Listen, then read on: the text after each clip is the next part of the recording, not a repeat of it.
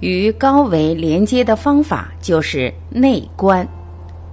刘峰。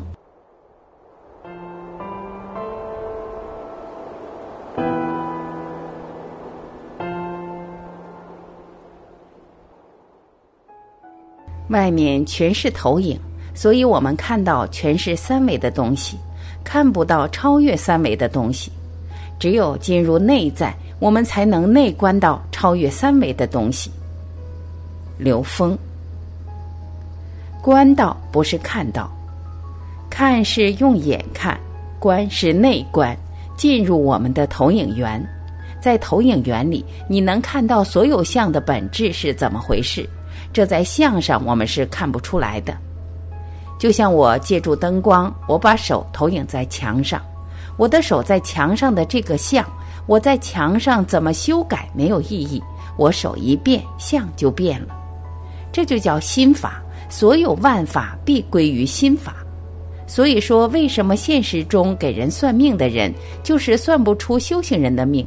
修行人修的是投影源，他在超越他的认知，他在转变他的认知，他内在信息投影源信息只要一变，这个相就变。《了凡四训》讲的就是这个故事。现实中，你可以做这个，做那个，可以重复性做，做到最后，你自己啪一转念，那一转念就是一个开悟的过程。如果所有法你都用内观，所有的东西你都从直心去观察自己内在认知，随时每个当下反求诸己，通过外相觉察自己认知，去颠覆这个认知，那你每一个当下都在转念。这就是烦恼即菩提，你都在得智慧，而得智慧的那一瞬间会产生一个现象，叫法喜。如果一个人能把生命中的所有当下都用来转念提升，那他将生活在一种全然的喜悦的生命状态里。也就是说，其实我们每个人内在本自具足，但是大部分人不会问自己内在问题，都是在知识里找答案。其实每一次我们跟我们自己内在的连接，就是跟内在高维连接。当我们不从自己内在找答案，而是从知识找答案，我们就浪费了生命中很多很多跟内在连接的机会。因为我们跟内在连接的时候，才有提升内在自由度的机会。我讲的所有东西里面，其实只有一句话：人生的根本意义在于提升意识能量的自由度，就是提升维度。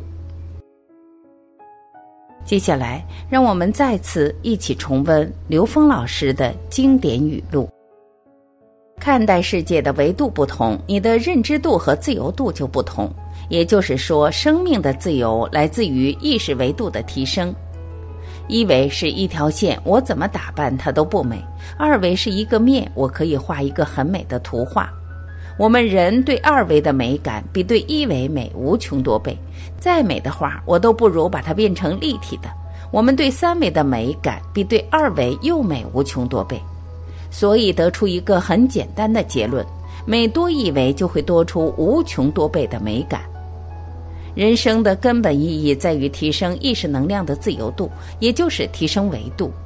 什么叫永生？到第四维没有开始，没有结束，就没有生，没有死了，这就是永生。所以纵向提升维度是生命的唯一方向。我问过很多成功的人，你人生中最重要的那几个决策的依据是什么？我得到的回答出奇的一致：直觉。直觉是什么呢？直觉是来自于高维的信息。我们人类所有的发明来自于灵感，灵感是来自高维的信息。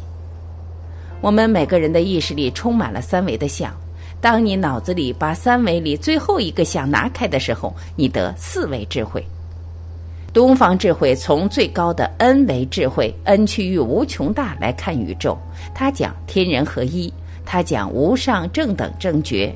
他讲唯一的神明，只有 N 维 N 区域无穷大，才符合无上，才符合无极，才符合唯一。我们突破三维认知，只有一个功能，告诉我们这个宇宙的无限性。所以，当你突破三维到达四维之后，之后的中间的维度其实全都是没有意义的。当我们执着在任何中间维度的时候，就障碍了你进入更高的维度。所以，我们没有必要纠结五维、六维是什么样子。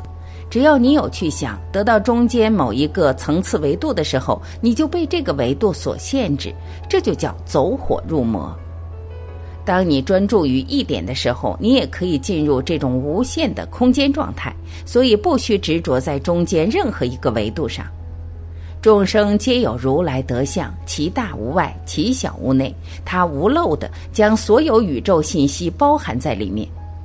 如果一个人把生命中所有的当下都用来转念提升，那他生活在一种全然的喜悦生命状态。所以，佛教中的修行也不是修未来、修前世，修的全是当下。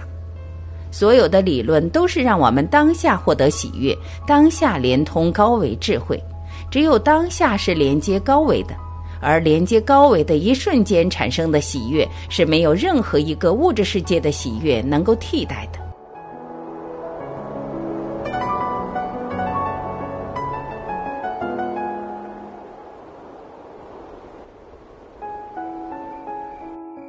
感谢聆听，我是晚琪，我们明天再会。